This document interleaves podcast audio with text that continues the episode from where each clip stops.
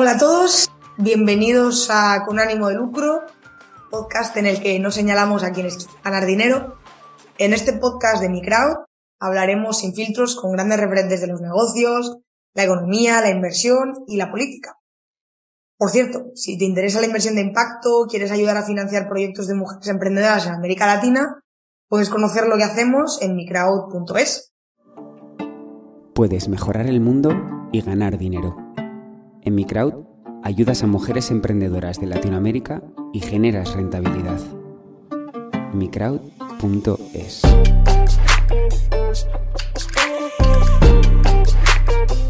Tu inversión, su cambio.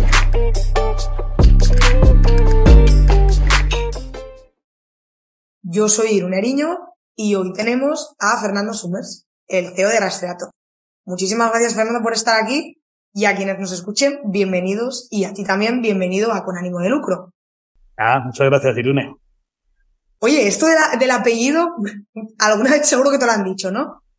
Eh, más de una, más de una y más de dos cada día. sí, sí. Y, nada, y, tú, y tú probablemente les dirás que nada que ver, ¿no? No, no, es que sí tengo que ver. Es que el problema es que sí que tengo que ver. Ah, sí tienes que ver. sí. sí, sí, tengo que ver con todo. Summers, Summers somos poquitos en España. Hay muchos en Inglaterra y en el mundo anglosajón. Pero en España, la verdad es que los que nos llamamos Summers acabado en ese, todos somos familia. Y, y, sí, sí. Somos familia de artistas y yo no, yo soy más empresario, como bien adelantado. Bueno. Pero bueno, otra, otra forma de arte, ¿no? Eso te iba a decir, ¿no? O sea, sois familia de gente destacada. Bueno, bueno en, alguna, en algún ámbito, ¿no? Sí, sí, sí, correcto, correcto, sí, sí. Oye, qué, qué, qué interesante, qué interesante. Entonces tú eres el, el, el CEO de, de.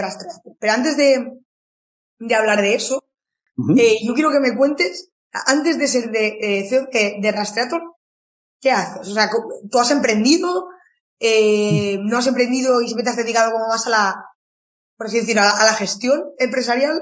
Sí, sí, yo realmente, sí, efectivamente, yo, yo, mira, yo, yo efectivamente soy más, digamos, el perfil, si cuando, cuando lo típico que en los formularios te preguntan profesión, yo, a mí me gusta decir, oye, yo soy empresario, realmente no, no soy emprendedor, no me considero un emprendedor, eh, y además, eh, yo que siempre he sido como muy ordenadito, yo estudié Administración y Dirección de Empresas, eh, pensando en luego ser empresario, efectivamente, y eh, empecé trabajando muchos años en, en BVA, eh, estuve trabajando haciendo cosas muy distintas, no me dediqué casi al mundo bancario, eh, hacia, empecé el mundo de los seguros y luego estuve en el mundo de la innovación, todo el mundo del marketing digital, eh, años 2006, 2010, todo cuando estaba empezando a explotar la web 2.0, si os acordáis, y, y, y, demás, y todos los blogs y demás y tal, y, y bueno, empezando con marketing digital y luego eh, pues fui a, a, Rastreator, que Rastreator estaba empezando, no lo monté yo, no, yo no soy emprendedor, eh, sino que a mí me contrató eh, Rastreator, que era parte de un grupo británico que se llama Admiral, que es un grupo asegurador,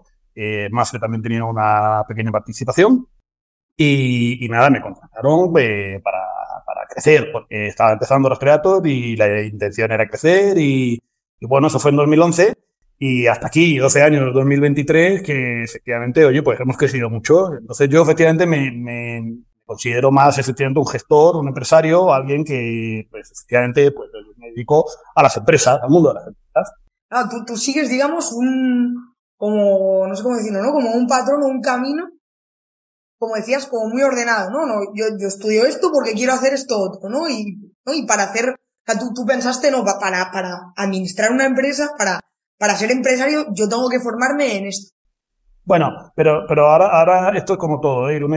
ahora a todo pasado suena, suena muy ordenado, pero no, no, yo no era tan ordenado en mi vale. cabeza. O sea, es decir, esto ha salido así. Podría haber salido de otra forma totalmente distinta, ¿no? Es decir, y, y es más, yo, yo termino estudiando Administración y Dirección de Empresas eh, de rebote, porque yo empiezo en ingeniería, que luego no es lo que yo pensaba, no me gusta, y, y porque yo me, se me daba bien el mundo de los números y el mundo de las ciencias y me gustaban. Eh, pero luego cuando entro al mundo de ingeniería y demás, oye, pues eso no, no es lo mío. Entonces yo decido, yo necesito algo, ahí me doy cuenta que necesito algo más pragmático, ¿no? Algo más terrenal, algo más de tocar terreno y de economía y social y demás. Eh, y entonces es cuando decido irme a administración y dirección de empresas. Y luego, ya te digo, luego, oye, podría haberme acabado trabajando como empleado de VA muchos años y entonces no hubiese sido empresario tal cual. Luego ha terminado siendo así, entonces ha salido como muy ordenado, ¿no? Pero, Pero es verdad que, que, sí, que, que, luego, o sea, cuando, a posteriori lo miras sale muy ordenado, pero luego en la vida, como todo, ¿eh? nunca sabes cómo te va a salir. Tú cuando estás en la carrera, en algún momento piensas, ostras, puedo llegar o me gustaría llegar a ser CEO de una empresa potente. O es una cosa que, que, no tuvieses. No, sí, yo, yo, yo, era ambicioso. Yo, sobre todo, no, no, sé, no sabía si CEO de una empresa potente, no sabía por dónde, ¿no? Es decir, además, eh, fíjate, si hace. Yo estudié, bueno, mira, 98-2002 fue mi promoción, eh, o sea que ya, ya ha llovido, hace más de 20 años. Eh, eh, pero ya entonces yo tenía en mente que, que, que, cuando estabas estudiando que no, no tenías ni idea de dónde ibas a acabar ni lo que ibas a terminar haciendo.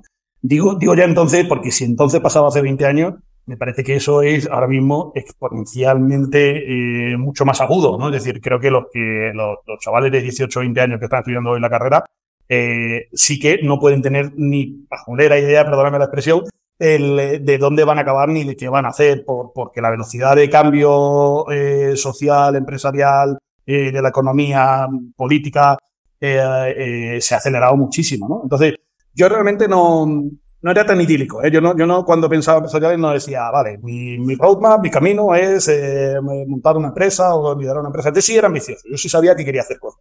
Y lo sigo siendo, ¿no? Es decir, no, no creo que, creo que eso cuando lo llevas dentro, eh, tienes ganas de seguir haciendo cosas, eh, a lo mejor en distintos ámbitos, a lo mejor de crecer de otra forma, a lo mejor de, eh, de otra forma. Cuidado, y lo estoy pensando, y, y cuando digo ambicioso y cuando digo crecimiento, tendemos a pensar en crecimiento económico, en crecimiento en, hacer que una empresa sobre todo multiplique sus números, su eficiencia, sus resultados, sus su beneficios, sus ingresos. Eh, pero muchas veces no, no, no, necesariamente estamos hablando de eso. ¿eh? Muchas veces yo pienso cuando digo en crecimiento y en ambición es hacer distintas cosas, en crecer humanamente, en crecer también de otra forma. Eh, luego sí que hablamos de esto, pero para mí el ámbito empresarial va más allá de los puros números, ¿no? de la, la propia economía. Y, um, y entonces, bueno, pues lo que te digo, yo, yo, no, yo no lo tenía tan, tan claro, tan centrado. Yo sí sabía que quería hacer cosas. Yo no me veía, por ejemplo, lo típico eh, que, que, siempre hay en, en, el mundo de administración y dirección de empresas, ¿no? O, y en muchos otros ámbitos, ¿no? Hay gente que tiene claro que, que quiere hacer una oposición y que quiere ser funcionario. Y ¿por qué quiere ser funcionario? ¿Por qué quieres estudiar una oposición? Ah, pues porque yo, para mí, el trabajo es una forma de ganarme la vida y de tener un ingreso, pero no me quiero complicar la vida. Bueno, eh, lícito, ¿eh? No, yo no, yo no, no digo que no, pero desde luego no era mi opinión. Yo no, yo no era lo que buscaba. Yo, cuando me decían eso, porque me chocaba la cabeza, ¿no? Decían, no puedo hacer eso, ¿no? Y tirarte 45 años o 50 años haciendo eso sin más, no, no me entraba en la cabeza. Yo sí sabía que quería hacer cosas distintas, ¿no? Y bueno, pues aquí vamos, haciendo cosas distintas poco a poco. Claro, y ¿cómo se puede ser CEO de una empresa que uno no ha montado, ¿no? Porque tener, yo creo que mucha gente como que tiene en mente que uno, pues uno monta la empresa, ¿no? Y de, los tres, cuatro, los que sean que la montan, pues hay uno que será el CEO, ¿no? Y, y, y chispún. Pero quizás no tenemos tan claro, ahora lo estamos viendo pues con una empresa muy grande en España que es Inditex, ¿no? Pero mucha gente no tiene como esto en la cabeza de, no, no, a mí un día me pueden llamar y puedo llegar a ser eh, director general de una, de una empresa que, que ha montado otra, otra persona. O sea, ¿cómo, ¿cómo tú llegas ahí? O sea, ¿quién, tú, tú estás en BBVA, empiezas a conocer gente y de repente, ¿cómo funciona eso? Bueno, bueno, eh, mi salto de BBVA a Rastreator es totalmente independiente, ¿no? A mí me, me viene un headhunter y eh, me, me, viene con una posibilidad y entonces yo veo esta posibilidad eh, empezar a trabajar con Rastreator. Bueno, Rastreator era todavía muy pequeño, pero realmente me gustó mucho el proyecto, me gusta mucho eh, Elena, que era la persona que había empezado con Rastreator, me gusta mucho lo que estamos montando y me convence y, eh, y es independiente. Además, que eran mundos distintos por aquel entonces. Rastreator ahora ha crecido mucho y por suerte está muy consolidada, pero entonces estaba empezando y era eso, no era emprender, pero era prácticamente meternos en un sitio que éramos siete personas y, y era casi emprender. Eh, um, más, más, que la vinculación con, con BVA, me preguntabas que cómo se llega a ser un CEO o cómo se puede entender ser un CEO sin ser un fundador o sin ser un emprendedor. Yo no, me sab, yo no sabría las estadísticas, pero no, no, sé las estadísticas, pero estoy convencido de que hay muchísimas empresas en las que el CEO no es el emprendedor, ¿eh? ni es el, el, fundador de la empresa. Entre otras cosas, porque hay muchísimas empresas, oye, pues, tienen más de 30 o 40 años de antigüedad. Y, y, y lógicamente, pues oye, pues, por lo fundó alguien hace 50, 60 o 100 años, ¿no? Eh, um, y, y, lógicamente, pues, ya no puede ser el CEO, ya no puede ser el fundador. Eh, ¿Cómo se llega a ser el CEO? Bueno, básicamente, eh, eh, pues, progresando y creciendo y trabajando. Y yo soy un poco con ese ánimo que te decía antes de, intentar hacer cosas distintas. Yo creo que, creo que evidentemente no todo el mundo puede ser CEO, más que puede, seguramente no, no todo el mundo debería ser CEO porque es verdad que, que, tiene una serie de requisitos. igual no, no todo el mundo puede o debería ser CEO, igual que no todo el mundo puede o debería ser electricista. Es decir, hay una serie de cosas que, que una serie de cualidades, hay una serie de, de, preparaciones, hay una serie de cosas que tienes que saber que conlleva ser CEO, de asunciones de responsabilidad sobre todo, que tienes que estar dispuesto a, tomar y tienes que saber hacer, ¿no? También de alguna forma. Lógicamente. ¿Tú sabías cómo se hacía ese tipo de trabajo cuando te lo idea. No, no, ni idea. Y de hecho, y de hecho yo cuando me nombran CEO en 2016, eh, me abruma y me viene una responsabilidad. De hecho, cuento, eh, ahora todo lo pasado no me importa contarlo, y además ahora eh, eh, mucha gente lo sabe, yo, yo lo pasé regular, o sea, yo estaba muy orgulloso, pero tuve una época de ansiedad y de pasarlo mal, además yo miraba mucho a la que había sido la CEO, Elena, y, entonces era una sombra muy alargada, y oye, pues yo pasé una época a nivel personal difícil, difícil porque me superaba un poco la responsabilidad y demás. Um, y, y, yo me acuerdo, fíjate, y, y, es algo que luego lo he hablado muchas veces con mucha gente, Claro, de una tontería que, si lo piensas es que contiene todo. Es decir, todo el mundo que ha sido CEO director general ha habido una primera vez que ha sido CEO director general. Y todo el mundo que coge una responsabilidad por los toros, por los cuernos, perdón, eh, pues, pues es la primera vez que lo hace, lógicamente. Y, y, y, el momento que lo hace, pues le abruma. Y, los hay más valientes y más echados para adelante, y los hay más dudosos, o los hay más seguros o más inseguros. Y más. Yo no tenía ni idea, tenía ni idea.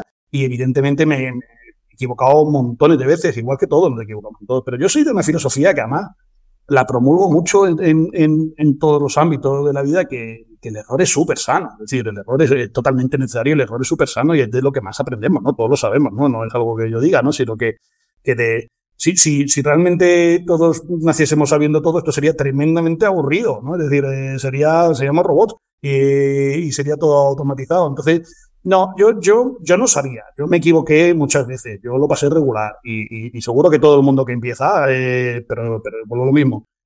Que hace CEO, como el que hace de electricista, como que, como el que utilizando la analogía que te decía, eh, se pone por delante de un, delante de un toro por primera vez, ¿no? Pues oye, pues evidentemente te da miedo, te equivocas, eh, y aprendes, no te queda más remedio, ¿no? Entonces, eh, y, sobre todo, hay un, fíjate, hay una, una cuestión también dinámica de, de tiempo que, que, sobre todo con los cargos laborales y demás, que dices que eres CEO de retrato, ¿no? Y entonces eh, la gente te ve de fuera como CEO de retrato, pero el, el, los cargos no deberían verse como un estatus, sino como algo dinámico, ¿no? Es decir, yo creo que nunca terminas de aprender a ser algo, porque además siempre, como todo, estás en constante, en constante cambio. O sea, el, CEO de Rastreator en 2016 no tenía nada que ver con el de 2018, con el 2020, con el 2023, igual que el Fernando Sunes del 2016 no tiene nada que ver con el 2023, porque personalmente y laboralmente evolucionamos, las empresas cambian, crecen, decrecen, cambian de estrategia, cambia tus circunstancias personales, con lo cual,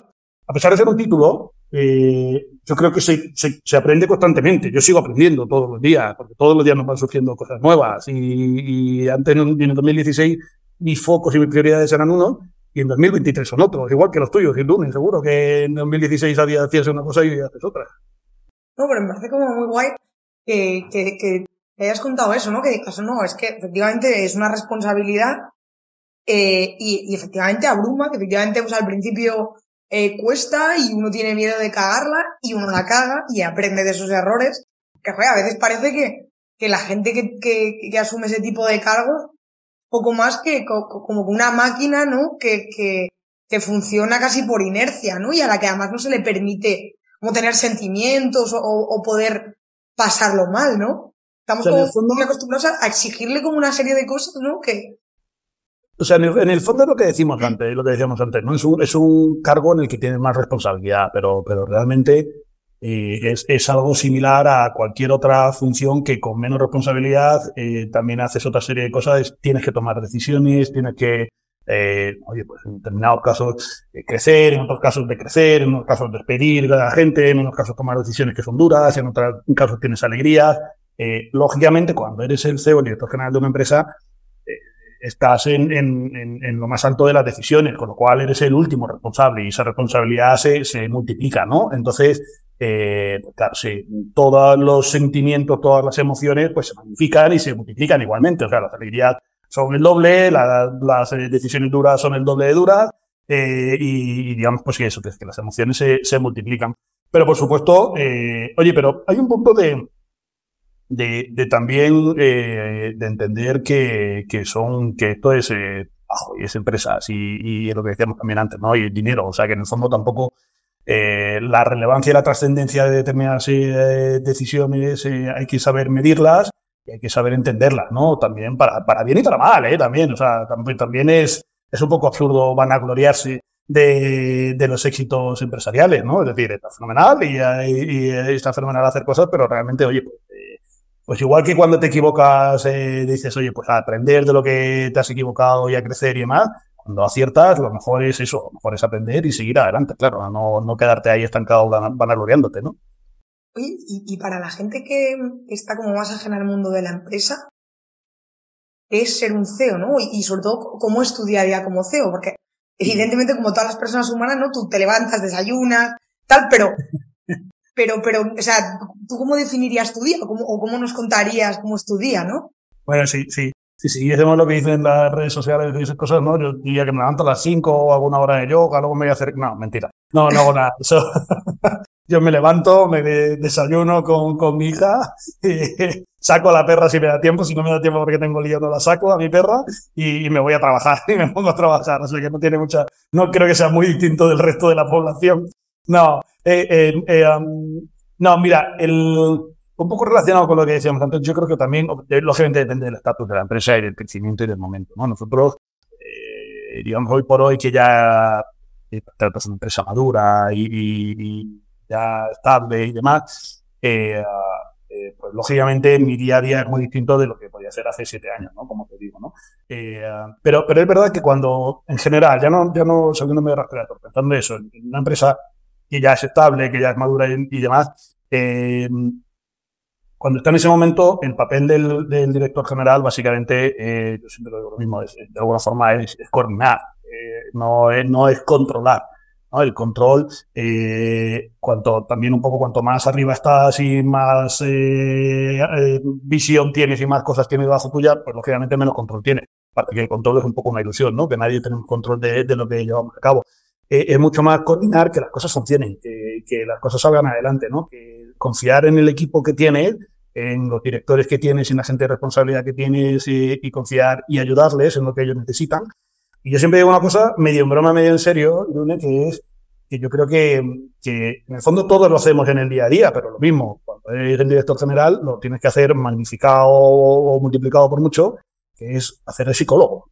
Hacer de psicólogo eh, de la gente que trabaja contigo. Eh, lo digo medio en broma, pero en el fondo es, es, una parte fundamental. Para mí es lo más importante que haces como, como responsable de una empresa o como directivo de una empresa, que es psicólogo en el sentido de escuchar a la gente, de hablar con la gente, de entender cuáles son los problemas, de intentar ayudar a la gente a buscar los problemas, que a menudo, y siempre lo digo, y es graciosísimo la cantidad de veces que, pasa, lo único que necesitas es escuchar, es sentarte delante de una persona y decirle, a ver, ¿qué te pasa? ¿Qué te motiva? ¿Qué te preocupa? Y esa persona, eh, cuando se pone a contártelo y pone las ideas en orden y te lo tiene que estructurar un discurso y contártelo y demás, muchas veces llega a sus propias soluciones, que, que tú lo único que tienes que decirle, si ya me estás diciendo tú la solución, ¿por qué no lo haces? Con lo cual, eh, muchas veces es sentarte a una persona y decirle, a ver, te voy a dedicar un tiempo y vamos a escuchar y vamos a buscar una solución. Y muchas veces tú no tienes que aportar nada, simplemente tienes que, escuchar, que, que, es un poco lo que hacen los psicólogos también a menudo, ¿no? Eh, entonces, eso es una labor fundamental de una persona que dirige personas. Al final, las personas en las empresas son, siempre lo he dicho y siempre lo diré, los recursos más complicados que hay a la hora de ser un directivo o a la hora de dirigir una empresa. Ni la tecnología, ni los planes estratégicos, ni las cuentas de resultados, ni nada. Una, una, una, una empresa de tres personas, no te digo de tres mil o de trescientas mil, una empresa de tres personas es complicadísima, es lo más complicado de gestionar son las tres personas. Porque todas las personas somos un compendio de expectativas, de ánimo, de malinterpretaciones, de comunicación, de he dormido mal y hoy tengo mal humor, de estoy pensando en que este fin de semana tengo este follón familiar, la semana que viene me voy de vacaciones y estoy pensando tal. Cada uno estamos en un momento distinto siempre, tenemos cambios de ánimo, nos encontramos mal, nos duele la cabeza. Y, tener tres personas, ya solo tres, ya te digo, no te digo 300.000, y que esas tres fuerzas de nido de emociones y demás confluyan y tengan que interactuar y tengan que trabajar y tengan que entenderse y tengan que comunicarse, a menudo ya es fuente de suficiente conflicto y follón que el que lo dirige tiene que poner un poco de orden, tiene que decir, a ver chicos, ¿qué pasa? Eh, y tú, encima, también eres una persona, con lo cual también tienes tus emociones y tus malinterpretaciones y tus comunicaciones y, tu, y tus problemas, con lo cual, eh, para mí el foco principal y a lo que yo más tiempo dedico, como CEO, como me preguntabas, es, ya digo, las personas, es hacer esa labor de, de, psicólogo, siempre digo de broma, pero básicamente de coordinador, ¿no? Dicho un poco más en serio. De, de hacer que las cosas fluyan, de que la gente se entienda y demás. Eh, sobre todo hacia adentro, ¿vale? Sobre todo internamente dentro de las empresas, pero también un poco hacia afuera. O sea, no, nosotros, evidentemente, por ejemplo, en el caso de Rastreator, pues oye, tenemos una, una serie de, de, proveedores, de clientes con los que trabajamos, eh, y que a menudo, oye, pues cosas funcionan bien y de pronto a veces surgen conflictos o hay una negociación o hay algo que hay que retomar o hay algo que buscar y demás.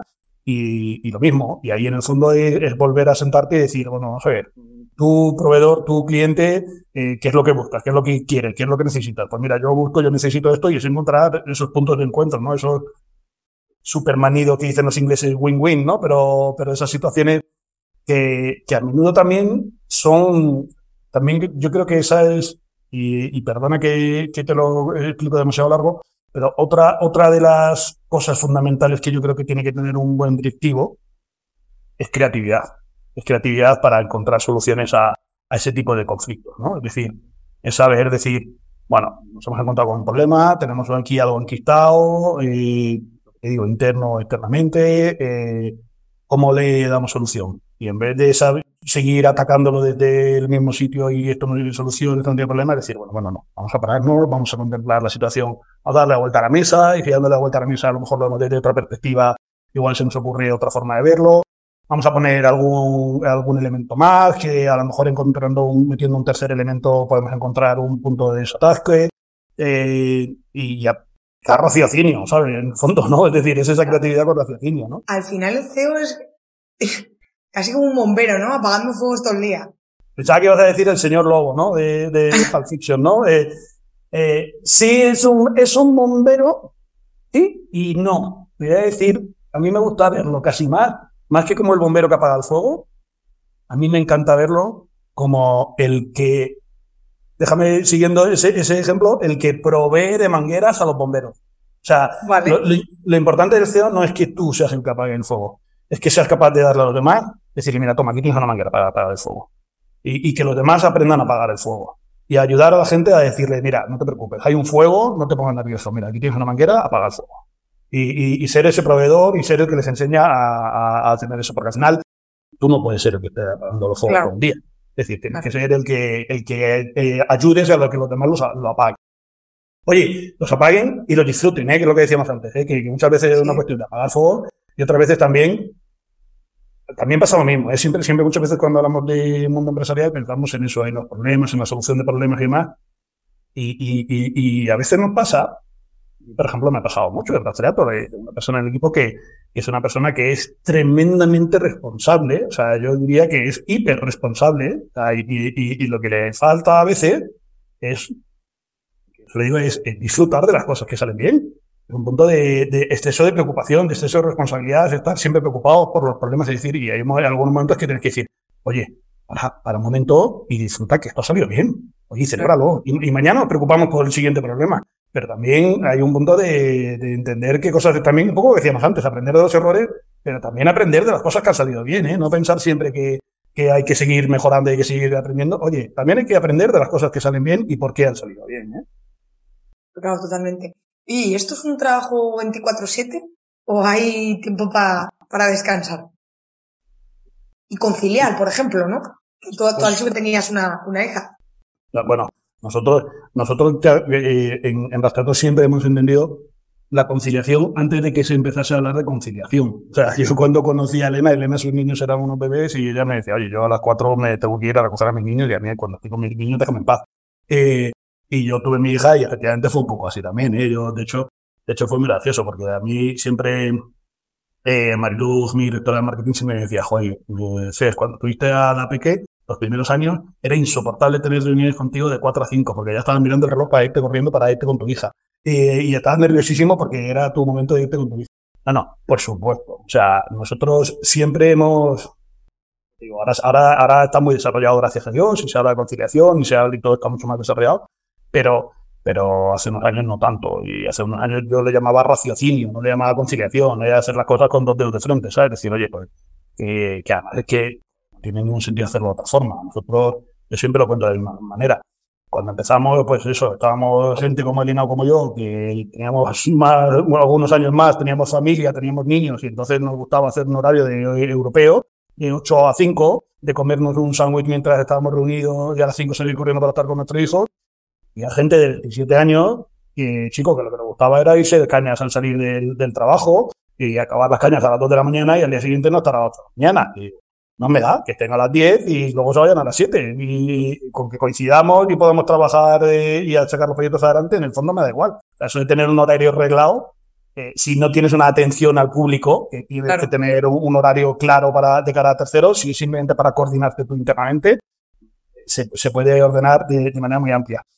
Eh, y muy flexible, siempre que la flexibilidad es otro de los grandes valores que están, eh, que para mí son fundamentales en las empresas a día de hoy.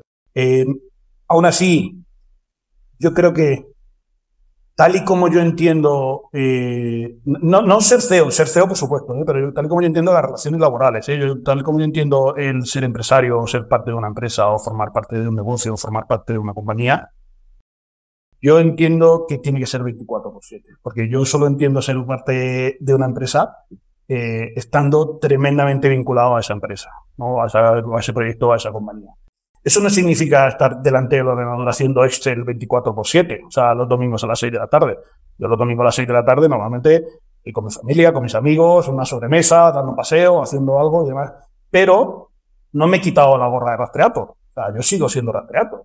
Y si en ese momento alguien me, hablando en una sobremesa del domingo, habla de un seguro, digo, joder, pues yo te puedo ayudar con rastreator, yo te digo cómo va esto de, los, de los seguros en rastreator o si veo una oportunidad de algo que puede ser interesante para hacer, pero digo, joder, ahora mismo no, porque estamos de domingo de sobremesa. Pero esta semana vamos a buscar un hueco y nos sentamos porque creo que por ahí tenemos una oportunidad de colaborar o hacer algo así.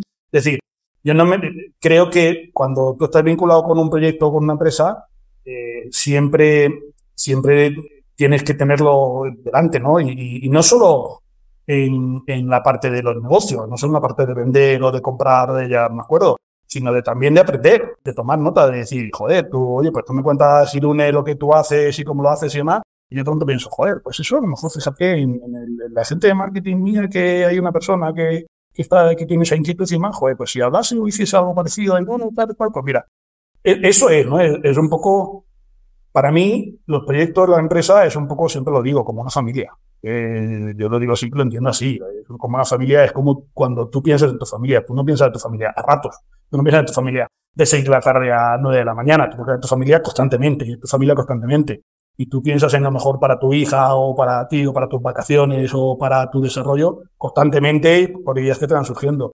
Pues lo mismo en el ámbito laboral. Lo cual no quiere decir que la empresa sea, la empresa o el trabajo sea lo más importante de tu vida. Quiero decir que es una constante. Igual que tu, igual que tu familia, igual que tus creencias políticas, religiosas o lo que tú tengas, tú no eres de derechas o de izquierdas o de un partido político de 9 a 4. O por las noches, eh, ni, ni cristiano o ateo eh, o creyente eh, en unos horarios o en unos ámbitos de tu vida. Tú lo eres constantemente. Y entender significa que sea lo más importante de tu vida, es otro ámbito más de tu vida, ¿no? Y bueno, yo creo que todos probablemente los que nos, nos escuchen saben o tienen o les resulta reconocible, ¿no? Rastreator, o sea, sobre todo, y yo creo que vosotros también lo sabéis, porque ha habido anuncios muy potentes, ¿no? Que han generado, pues, eh, que han permitido dar a conocer esa empresa, ¿no? Y, y, y la gente como que tiene la idea, o por lo menos yo, de que Rastreator es un comparado, ¿no? Sí. Pero Rastreator es más que eso.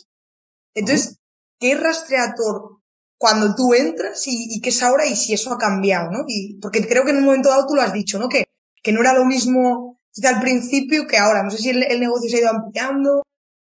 Bueno, sí, claro, ha cambiado, ha cambiado porque, porque lo hemos hecho cambiar, lógicamente, y porque en paralelo la sociedad ha ido cambiando mucho y todo ha cambiado mucho. Al final son, son, son ya 14 años de rastreador, ¿eh? o sea, que al final es que ha cambiado mucho también eh, cómo nos relacionamos con, con, con, todo lo que hacemos en rastreador, con los seguros, con las finanzas y con Internet en general, ¿no? Con nuestra vida digital. En 2009 éramos mucho menos digitales de lo que éramos ahora en 2023.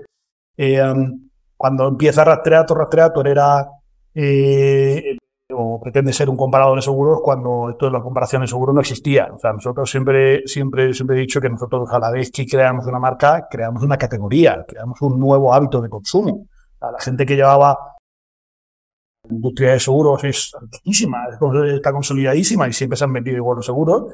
Eh, y que llevaba haciendo las cosas de una manera igual durante muchísimos años, de pronto llegamos nosotros y decimos, oiga, que hay una forma distinta de hacer esto. Que se puede comparar, que se puede entrar en Internet, y, y metiéndonos datos y de pronto tiene usted precios y demás. Entonces, claro, eh, nosotros cuando empezamos, cuando empieza Rastreator, lo que hacemos es, sobre todo eso, ¿no? oiga, hay una nueva forma de hacer las cosas y aquí estamos nosotros para hacerlo. Eh, lógicamente, ni estaban todas las aseguradoras del mercado, todas estaban empezando a entrar, al principio solo hacíamos seguros de auto y demás paso hacia adelante súper rápido, llegamos a 2023 y ¿quién rastrea ahora? ahora es un comparador que eh, hace un montón de productos, que compara un montón de productos no solo de seguros, como decíamos, sino de finanzas, de energía, de telco, de viajes y de todo, que trabajamos con un montón de partners, que hacemos productos mucho más sofisticados que la propia comparación, sino que también hacemos un asesoramiento, que tiene un call que tiene tiendas, que, que, que ayudamos a la gente de muchas formas distintas, eh, que las empresas con las que trabajamos, esas aseguradoras, las telcos, esos bancos y demás, también han evolucionado muchísimo a nivel digital y a nivel de sus propuestas en comparadores y fuera de comparadores, ¿no? Y demás, eh, que, la comparación ya está mucho más desarrollada ya hoy en día. Eh, mira, hace, unos años, pues algo muy interesante. Hace unos años eh, nos preocupaba muchísimo, si tú buscas en Google Trends, la, la, pones dos palabras, el barato o precio y mejor, eh, verás que hace 10 años aproximadamente tuve un pico en barato o, precio, es decir, nos buscábamos muchísimas más veces eh, precio y demás, eh, y de pronto entró todo esto del hábito de la comparación, en, sobre todo en estos mundos, ¿no? Que utilizamos nosotros, pero también en AG, en otros que no usamos nosotros tanto, ¿no? Como el de los viajes o, o de otros eh, o de productos como Amazon y compañía. Y, y, y, y, desde hace unos años ya el precio o el barato ya no es tan importante. Ahora ya se busca muchísimo más el mejor. Porque dice, oye, los precios ya los sé que los puedo comparar. O sea, ya tengo, tengo herramientas de comparación eh, que me facilita la vida. O sea, ya no tengo que googlear cuál es el más barato de los seguros. Ahí se le ocurriría seguramente eso, ¿no? Bueno, seguramente sí, hay, hay gente para todo, ¿no? Pero eh, buscar directamente en Google cuál es el más barato de los seguros. Bueno, seguramente la gente sabe que la mejor forma de encontrarlo es, comparando, ¿no? Y lo que hacen es, buscar cuál es el mejor. Entonces, eso es parte de lo que te digo. También gracias a, nuestro trabajo y el de mucha otra gente, lógicamente, pues oye, pues también esa mentalidad de los usuarios a la hora de comparar ha evolucionado muchísimo en los últimos años, ¿no? Entonces, ya Rastreator no tiene que hacer esas campañas que tú mencionabas en las que decíamos compara, compara, compara. La gente ya sabe que tiene que comparar. La gente ahora ya lo que le tenemos que decir es, oye, ahora que ya sabes que hay que comparar y que puedes comparar, que sepas que te puedo aportar todo esto, ¿sabes? Además de comparar, ¿no? Y entonces, bueno, pues ahí lógicamente ha evolucionado mucho los creadores, ¿no? Y, y sobre todo, no es lo mismo comparar determinados servicios. No es lo mismo un seguro de coche, que es eh, todo el mundo en general lo conoce al ser un, un, servicio que es eh, obligatorio, que casi todo el mundo tiene coche, que todo el mundo ha contratado alguna vez un seguro de coche, que a lo mejor una hipoteca, que una hipoteca chica, que contratas una en tu vida con suerte, ¿no? Y que es un proceso hiper complejo y que necesitas ayuda y que necesitas asesoramiento y demás. Entonces, bueno, lógicamente son procesos distintos, ¿no? Aunque las dos sean comparar, son procesos distintos. Claro. Claro. Y mm, al ser una, una cosa, entre comillas, tan, innovadora, ¿no? O, que sí, que de alguna forma mm, es una disrupción en el mercado, ¿no? El surgimiento de Rastreator en, ese momento, por, porque, por lo que tú decías, ¿no? Porque pues no, estaba, entre comillas, de moda, ¿no? Esto de, comparar y tal.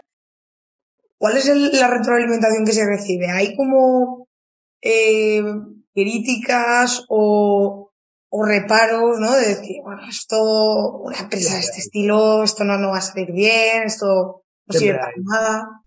Siempre hay, al final es inevitable. Y, y o sea, pero en, en, en lo ha habido y yo creo que en cualquier negocio, en cualquier cosa que, que pretendas hacer las cosas de forma distinta, nueva, o eh, por lo que decíamos antes, porque siempre hay errores, siempre hay aprendizaje, todos nos equivocamos y eh, individualmente y empresarialmente y estratégicamente, ¿no? Te equivocas y, y tienes que aprender de lo que has hecho mal y, y, y aprendes de ello. Y hay desconfianza, de ahí en nuestro caso veníamos, como te decía antes, a, no sé si a hacer una disrupción, pero sí desde luego a cambiar determinados hábitos y determinar, determinadas cosas que se hacían en el mundo seguro y lógicamente pues siempre hay fuerzas contrapuestas, ¿no? Gente que, que hacía las cosas de otra forma y de pronto se ve afectada y dice, oye, cuidado, que esto que estáis haciendo no me gusta o me afecta, ¿no? Y te ataca de, de una forma más sana o de una forma más insana, ¿no? Eh, pero insisto, en la comparación de seguros y en el que abre un bar en un pueblo, porque si de pronto hay otro bar, el del otro bar va a decir, jolines, este me va a fastidiar a mi negocio, ¿no? Entonces, pues siempre va a decir, oye, pues ese, las cervezas que pone son peores que las que pone el otro bar. Bueno, pues eso, eso, eso es inevitable, creo, en todo negocio y en toda empresa. Eh, pero fíjate, eso sí que vuelvo al punto que te decía antes. Para mí, yo creo que, que lo que hay que entender es que es un negocio, que, que, muchas veces la gente se equivoca, ¿no? Eso lo lleva también al ámbito personal y demás. Eh, son negocios y, y, tú como empresario lo que tienes que saber ver qué cosas son las que efectivamente tienes que mejorar y puedes mejorar y qué cosas son parte de una frustración humana, de un comportamiento humano, de, eh, de unos celos, de un miedo, de una inseguridad, de personas tuyas o de personas ajenas, manejarlas, ¿no? Pero, pero, pero aprender de todo ello. Pero, y, pero eso es inevitable. A nosotros nos ha pasado en las y yo creo que pasa en todos. ¿Y tú, Fernando, cómo ves en general el mundo de la empresa? O sea, ¿qué, qué es para ti eh, una empresa o qué debe ser? ¿En qué se debe, en qué debe poner sus esfuerzos, no? Porque, por ejemplo, eh, me da la sensación de que, de que no solo en España, sino también en, en muchos otros sitios, eh, la cosa está de, del ánimo de lucro, ¿no? Que, que por eso un mm. poco desde el nombre del podcast, está como muy denostada, ¿no? Y parece que, que alguien que monta algo que sí, ¿no? Que, que, genuinamente pretende ofrecer algo que considera que, los clientes, los potenciales consumidores están reclamando, pues espera ganar un dinero con eso, ¿no? Pero yo creo que, y tú lo has dicho, que es evidente que no solo espera ganar dinero, o sea, que espera muchísimas cosas más. Alguien que emprende y alguien que gestiona una empresa, ¿no? Entonces me gustaría saber, ¿tú cómo ves todo esto? Bueno, vamos a ver.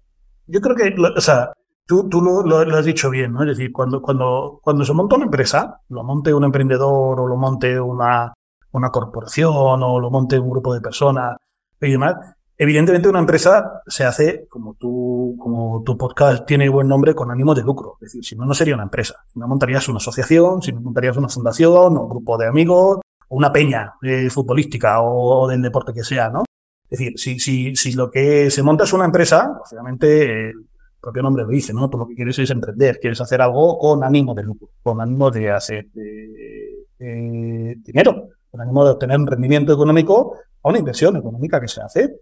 Toda empresa conlleva hacer una inversión inicial o en un momento determinado aportar más recursos económicos y de tiempo y de esfuerzo y de recursos humanos y de recursos tecnológicos y de todo tipo. Lo cual eh, por definición, la empresa conlleva hacer dinero, lógicamente, y conlleva a tener un rendimiento económico o un retorno la inversión en, lo que se está buscando. Y eso te puede gustar más, te puede gustar menos, te puede gustar más el capitalismo, te puede gustar menos, pero eso es así. Es decir, cualquiera que entre a trabajar en un mundo de empresa tiene que tener aceptado de base. Es decir, eh, no tiene sentido que entres a trabajar en una empresa y entre pensando, pues qué barbaridad, porque es que el dueño se va a llevar el dinero que nosotros hagamos. Bueno, claro, chicos, pues es que así funcionan las empresas. Es decir, eh, como si entras a una iglesia y no te gusta que se adore a un Dios. Pues chicos, es que a una iglesia vas a, adorar a un Dios y a una peña futbolística vas a ver el fútbol. No, no, no pretendas de pronto eh, ver baloncesto. Entonces, eso es por definición así. Otra cosa es que, evidentemente, en el mundo empresarial es tan sumamente amplio, sumamente amplio a nivel pues, de estrategia, de sectores, de finalidades eh, y, y, lógicamente de qué puedes hacer con las empresas de, de, distintos ámbitos que tienes dentro de una empresa y demás, que luego hay millones, bueno, infinitas combinaciones e infinitas posibilidades de, de cómo gestionar una empresa. ¿eh? Eh, y hay gente que con una empresa de una manera súper utilitarista, que lo, el principal fin es el económico y el retorno y su principal foco y su estrategia es eh, mirar los números y demás. Y hay otra gente, pues oye, evidentemente dentro de ese ánimo de hacer dinero, tienen otros, eh, otras preocupaciones y a lo mejor tienen también un ánimo social y les preocupa mucho la, el cómo, trae, cómo estén sus trabajadores y los beneficios sociales que tengan o el impacto que pueda tener el negocio que lleva a cabo esa empresa y demás. Entonces, eh, eh, evidentemente, eso luego ya depende un poco de la estrategia del empresario, del que dirige la empresa y de los accionistas, sobre todo, que son los dueños de, la, de la empresa, ¿no? y que son un poco los que, los que determinan qué se quiere hacer con esa empresa. ¿no? Pero, pero es súper importante, y eso sí, sí, me he dado cuenta, yo me he encontrado muchas veces en mi vida, con gente que trabaja, que trabaja en la empresa y demás, y que no entiende ese ABC del mundo empresarial, ¿no? Que dice, joder, con, con, el, con el, los beneficios que tiene esta empresa, qué poco cobro yo. Eh, bueno, chicos, es que no tiene nada que ver, o sea, no estás entendiendo cómo funciona esto, ¿sabes? Es que evidentemente el que ha puesto su dinero y el que ha puesto su capital, el que ha tenido la idea, el que lo ha lanzado y el que se ha arriesgado, es el dueño. Tú estás aquí contratado y, y tienes un contrato en vigor que has aceptado, que tú has firmado y demás, y que puede ser mejor o peor, y que evidentemente hay que intentar, y yo soy de la filosofía de intentar siempre que todo el mundo esté a gusto y esté bien pagado y esté, eh, esté contento en su trabajo y demás, pero, pero no tiene nada que ver los churros con la merina, no tiene nada que ver tu situación laboral y tu contrato con que si la empresa hace dinero, cuánto dinero se están llevando los accionistas, porque eso es, eso, eso es parte de esa definición empresarial, ¿no? Entonces, eso, ya digo que a menudo me he encontrado con eso mucho me temo que seguramente los que estén escuchando este, este podcast o los interesen en este podcast ya lo saben. Los que no lo saben son los que no les interesa este tipo de, de podcast, ¿no? Porque realmente le interesa otro, otro, tipo de cosas o no le interesa el mundo empresarial, ¿no? Pero, pero, pero es, es curioso, ¿no? Es falta, es, es esa falta de, de, de, cultura empresarial, de cultura financiera, que, que hay ahí seguramente más, más acentuado que en otros sitios, eh, menudo me, o sea, yo me he encontrado con ese tipo de, de opiniones, ¿no? De, de Entonces, eh, eh, eh, es fundamental tener claro ese ABC de que es una empresa eh, y luego, insisto, dentro de una empresa, yo, yo, puedo llevar una empresa de una forma en la que piense más en el bienestar de mis empleados, en que eh, quiero donar una parte de mis beneficios a fines sociales, en el que me preocupa muchísimo la satisfacción de mis consumidores, en el que mi relación con mis proveedores, eh, a mí me da mucho miedo depender de un proveedor y me gusta diversificarlo. Y Irune puede llevar una empresa en la que, oye, pues para ella lo importante es el impacto medioambiental, eh, claro. lo que le interesa es la marca y la estrategia de marca y que su marca sea conocida y demás. Está pensando en una expansión internacional y entonces eh, que tiene cuidado a la hora de hacer la tecnología, que esa tecnología sea expandible a otros países y a otros idiomas. Joder, no. Entonces, pero, pero eso ya va más dentro del cómo llevar tu estrategia y cómo gestionar tu empresa y cómo los accionistas quieren eh, llevar esa empresa y hacia dónde la quieren llevar. ¿no? ¿Y a, y a ti, Fernando, qué te aporta o qué es lo que te motiva? ¿no? O sea, tú cuando te levantas las mañanas y, y tienes que ir a la oficina, es lo que dices, oye, mi, mi, mi trabajo me gusta, merece la pena por esto. Y quiero seguir. Nosotros, yo, yo en Rastreator, mira, siempre ha habido dos cosas fundamentalmente que me, que me han motivado mucho. Uno, uno lo que te digo, es eh, cambiar una, una, una industria como es la del seguro, como la de las finanzas, toda la energía y la forma de buscar y comparar de manera que sea más sencilla, de manera que ayudamos. Nosotros siempre decimos que somos un poco, ayudamos a, a David contra Goliat, ¿no? A los consumidores finales que somos pequeñitos versus los grandes proveedores, los grandes bancos, las grandes aseguradoras versus las grandes tal, tu decisión es particular de tu día a día, ¿no? Entonces, me gusta, sin, mira, muy relacionado con la pregunta de antes, sin ser una ONG, eh, sin ser una fundación, me gusta sentir que ayudamos a la gente. Evidentemente lo hacemos por dinero, lo hacemos por ganar dinero, ¿no? Que es importante, pero pero ayudamos a la gente, lo hacemos de una forma que realmente tiene un, tiene un servicio para la gente. Entonces, a mí me gusta sentir que estoy ayudando a la gente, que nuestro trabajo, que nuestro esfuerzo está sirviendo para ayudar a la gente. Eso por un lado. Y por otro lado, el cómo lo hacemos. A mí me gusta mucho pensar que esa forma de trabajar que tenemos en Rastreator, a las 200 personas que trabajan dentro de Rastreator, pues oye, pues pueden disfrutar de una empresa distinta. Eh, y insisto, lo que te decía antes, que por suerte hoy en día eh, ya hay muchas empresas que se preocupan, pero que hace 10, 12 años pues totalmente anómalo, ¿no? Es decir, oye, pues que lo que hemos trabajado en empresa donde nos lo pasemos bien, donde podamos tener confianza, donde haya transparencia, donde no haya eh, doble C, todo sea transparente, sea sencillo, sea claro. Y, chicos, esto es a gusto, esto es cómodo, ¿sabes? Y trabajar no sea una pesadez, no llegues el lunes para mañana y digas, uff, me tengo que ir a trabajar. No, joder, pues bueno, me voy a trabajar y voy a ver a gente con la que me llevo bien y voy a hacer proyectos que están chulos. Tener que hacer tareas que son un rollo, que son repetitivas, porque a todos nos toca de vez en cuando, ¿no? Pero, bueno, pues igual que en tu casa, igual que en tu vida, que de vez en cuando hay que fregar los platos, ¿no? Pues, pues, pues hay, hay momentos para divertirse, momentos para hacer cosas divertidas. Entonces, eh, a mí, sobre todo, ya te digo, es, es lo que hacemos, pero también cómo lo hacemos, ¿no? Y, y, eso es lo que me motiva. A mí ver que luego la gente, joder, pues está orgullosa de trabajar en nuestro teatro porque me gusta, porque tenemos una marca chula y porque hacemos algo chulo y porque nos lo pasamos bien y porque en la empresa lo pasamos bien y tal, eh, es algo que, que me satisface, ¿no? Que dices, joder, pues, y si encima ahora pues ya son 200 personas y antes eran 30, pues dices, pues estamos llegando más lejos, ¿no? Y más gente, ¿no? También. Claro, y tú, o, eh, es, digamos, ¿cuáles son tus, como tus objetivos? ¿No? Tú llevas, no sé qué has dicho, 11 años como, como CEO de 12? No, no, llevo, llevo 12 años en la empresa, como CEO llevo 7. Ah, 7. Entonces, ¿cuál es, ¿cuál es el siguiente paso para ti, no? Como, como, como Fernando. O sea, que te, eh, igual te gustaría saltar a otro sitio, te gustaría hacer me invento, ¿no? Tienes como muy claro de cuál tiene que ser el próximo paso para la empresa y te gustaría ser tú el que lo implemente.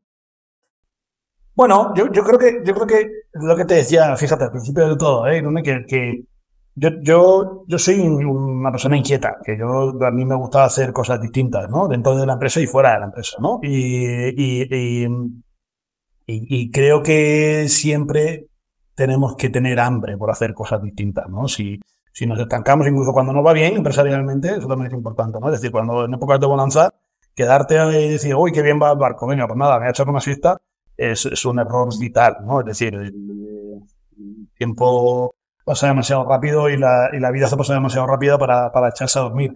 Eh, creo que hay que tener ambición y ganas de hacer cosas nuevas. Eh, pero dentro de Rastreator y fuera de Rastreator, ¿eh? yo siempre soy así, ¿eh? yo siempre lo he hecho. Estos 12 años dentro de Rastreator pero también por fuera en mi vida personal, eh, en otras cosillas o, ayudando a gente de otras cosas. Yo tengo, más allá de los proyectos laborales y proyectos estratégicos de Rastreator, oye, pues tengo mis inquietudes que van por otros derroteros y, y creo que hay que estar constantemente alimentándolas, ¿eh? porque es fundamental, o sea, no nos podemos quedar dormidos en que las cosas van bien, sin más. No, totalmente. Pues eh, si, si, te parece para, para terminar, me, gustaría hacerte unas preguntas entre comillas más personales y, y, y divertidas. La, la primera no, no, es tan divertida, pero yo creo que es que es súper útil y es, tú mismo has hablado ¿no? de la importancia de los errores, de fracasar y demás. Tú personalmente, ¿cómo has afrontado y cómo afrontas el fracaso? ¿Te sirve pues como para venirte arriba o...? Uy, pues yo creo que eso es, en mi caso, yo creo que casi todo el mundo eh, con la edad lo llevo mejor.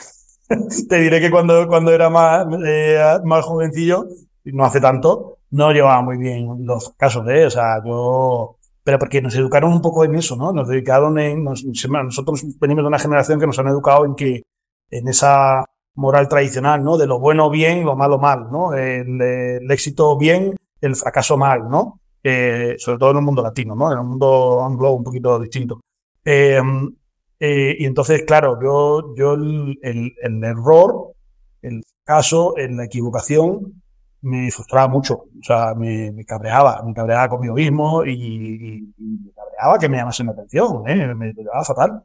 Eh, eso, yo creo que con la edad, con el tiempo o con el raciocinio, aprendes a decir, oye, qué tontería, pues eso, lo que estamos diciendo, ¿no? Pues es normal equivocarte, pues es normal que no te haga tal, o sea, yo me acuerdo perfectamente una de las primeras veces que, que, yo descubrí un error que había en, en, un sistema que se estaba haciendo una cosa mal y yo fui a mi jefa y me dice, joder, mira, joder, ¿cómo le digo yo esto?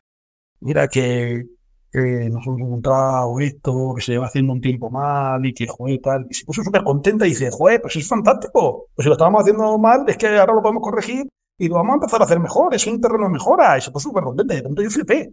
Porque digo, coño, está creando una bronca o si venía de buena que tal. Y, de pronto, joder, y, y coño, claro, coño, claro, si, si, si, si, ¿qué es la filosofía? La filosofía es que si te equivocas y algo está mal, pues qué guay, tienes terreno de mejora, tienes, lo vas a poder corregir y va a estar mejor. Mañana cuando lo hayas corregido o dentro de un mes, es algo gordo, ¿no? Entonces, entonces es verdad que yo lo llevaba mal, yo lo llevaba mal, lo conozco, ¿eh? Nunca, no te voy a decir que, que, que siempre tal. Eh, ahora lo llevo un poco mejor. Hay determinadas cosas que, eh, a todos nos tocan un poquito las narices o el ego. Pero, pero, pero yo creo que también se aprende con el tiempo y con, con los palos, ¿no? Y con la vida, yo creo, ¿no? ¿Y las críticas cómo las llevas? Está un poco relacionado con esto, ¿no? Sí, sí, sí, sí, sí, parecido, parecido, parecido porque es un poco lo que te digo, ¿no? Porque las críticas, mira, hay, hay, hay un punto de cuánto de, déjame usar la palabra ególatra, aunque es una palabra como muy fuerte, ególatra, eh, sea, ¿no? Es decir, si, si, si tu mundo gira en torno más de la cuenta en torno a ti mismo, las críticas las vas a llevar muy mal, ¿vale? Eh, si, si tú sabes balancear el mundo hacia afuera, o sea, tener un buen balance entre lo que eres tú y lo que todo lo que te rodea, eh, a nivel personal, familiar o empresarial o laboral, eh, pues la vas a llevar mejor. Yo, yo también, eh, también he sufrido esa misma metamorfosis que te decía, ¿no? Yo, yo antes era más ególatra, era más contra mí mismo, pensaba que todo dependía más de mí mismo. Y cuando algo venía una crítica, me la tomaba muy personal, muy de, estás atacando a Fernando Summers. Eh, también con el tiempo aprendí a balancear eso, ¿eh? y a decir, oye, no, oye, y cuando alguien criticado no solo te está criticando a ti, sino que a lo mejor está criticando todo lo que te rodea, tu educación o la forma de hacer las cosas que tiene tu sociedad o tu empresa o lo que tú haces y demás. También te digo una cosa que es que también con los años aprendes un poco a que las críticas te resbalen un poco más, ¿no? Sobre todo si vienen de gente que no te tienen por qué preocupar. Yo eso siempre se lo digo a todo el mundo cercano, ¿no? Considera las críticas o el feedback de la gente que te importe. Y en las críticas o el feedback de alguien que ni te vaya ni te venga, que lo haga un poco, porque a día de hoy, chica, como todo el mundo tiene altavoces en, redes sociales y en todos sitios, es súper fácil esconderte detrás de un nickname, ¿no? Y ponerte a tuitear o a decir cosas de, oh, este hace esto, este hace lo otro. Sobre todo el mundo empresarial, ¿no? Que volvemos al principio de lo que me decías, ¿no? Que, que a día de hoy está muy denostado y que se llama Ortega, que es el otro, no sé qué. ¿Tú crees que a Mancio le preocupa mucho lo que la gente esté diciendo en Twitter o lo que alguien diga sin tener conocimiento de causa? Pues chico, hay que saber obviarlas, ¿no? Es decir, y no escuchar aquellas voces que no te vuelan. Otra cosa es que sean tus clientes, ¿eh? Otra cosa es que en el mundo empresarial sean tus clientes los que estén criticando algo que no estés haciendo bien. Entonces eso tienes que escucharlas y, y, y ponerles foco, ¿no? Pero que alguien critique a Fernando Summers porque hay que ver este tío que barba más fea tiene o rastreato que perro más feo tiene Vale, si no te gusta, pues mala suerte. no, total, totalmente. ¿Y hay alguien que, que, te haya influido mucho o por el que tú digas, joder, pues gracias a esta persona descubrí que, que, que me quería dedicar a esto? O no, ¿no? Que digas, no, no, esto... Bueno, a mí laboralmente, laboralmente me ha influido muchísimo Elena, Elena Betés, que es la, fundadora de Restaurator, la que, que, fue mi jefa durante muchos años. Eh, tenía una filosofía eh, muy sanota, muy en esta línea de estos temas que hemos hablado, a nivel, de cómo entendíamos la empresa, a nivel de cómo entendíamos los valores, la cultura y a nivel de cómo entendíamos el crecimiento empresarial. Tenía y las tiene. Eh, que a mí me han influido claramente. Eh, y para bien, y que yo la admiro mucho y que la, eh, me, me gusta muchísimo.